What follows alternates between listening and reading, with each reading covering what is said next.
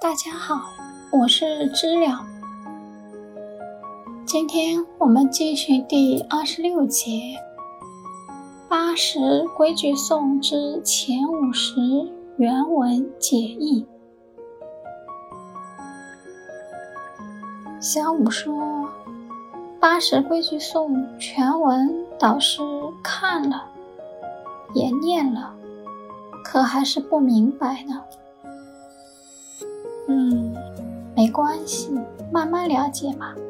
经过我们前面名词的基础，我们来看八十规矩颂，至少没那么陌生了。那我们就用白话文来解读一下八十规矩颂的意思。这里的解读并不是一个字一个字的解释啊。更多是将原文中的每一句变成白话文的意思，让大家对内容的意思有个印象。好，我们先说前五十的宋到底是什么意思？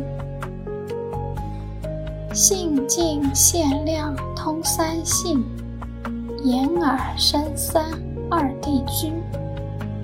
意思是。前五十属于限量性境，有善性、恶性和无记性三个性。言时、儿时和生时三个在欲界地和初禅地都还是起作用的，二禅地以上作用就会慢慢减轻了。而鼻时和舌时只在欲界地起作用。到了初禅地以上就不需要这个功能了。禅定功夫达到初禅地以上，就不思食和不用鼻子呼吸了，食气、食食和恢复到胎息了。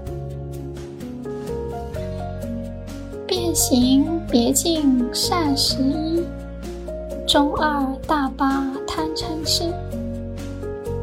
意思是，前五十具备了五个变形、五个别境、善心理十一个的心理状态，还有两个中烦恼、八个大烦恼、贪嗔痴三个根本烦恼心理感受。前五十一共有三十四个心所有法。至于什么是心所有法？《百法明门论》就是专讲这一百种心法、心所有法、色法、无为法等。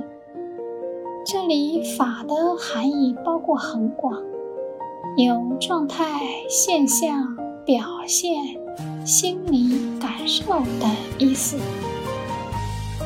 这里呢，大家就先有一个概念，知道。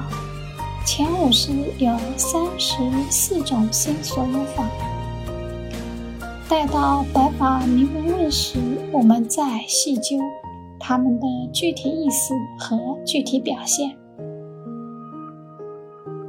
五十同一净色根，九元八七好相邻，合三离二观尘世，愚者难分识与根。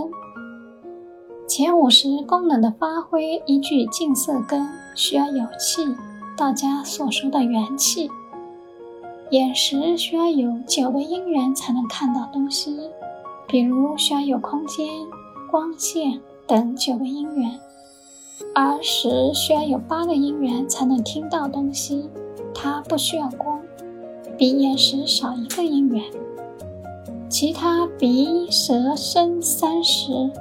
比儿时又少了个空间，需要直接接触才能感受到，所以需要有七个因缘发挥作用。前五十都是相通的好邻居，我们的五官都是相通相邻的。前五十中，眼识和儿时需要离开有距离才能起作用。而鼻、舌、身三识需要合拢来才能发挥作用。这些实和根的分别，如果没有经过学习和体验琢磨，一般人是很难分辨的。好，感谢收听，我们很快再见。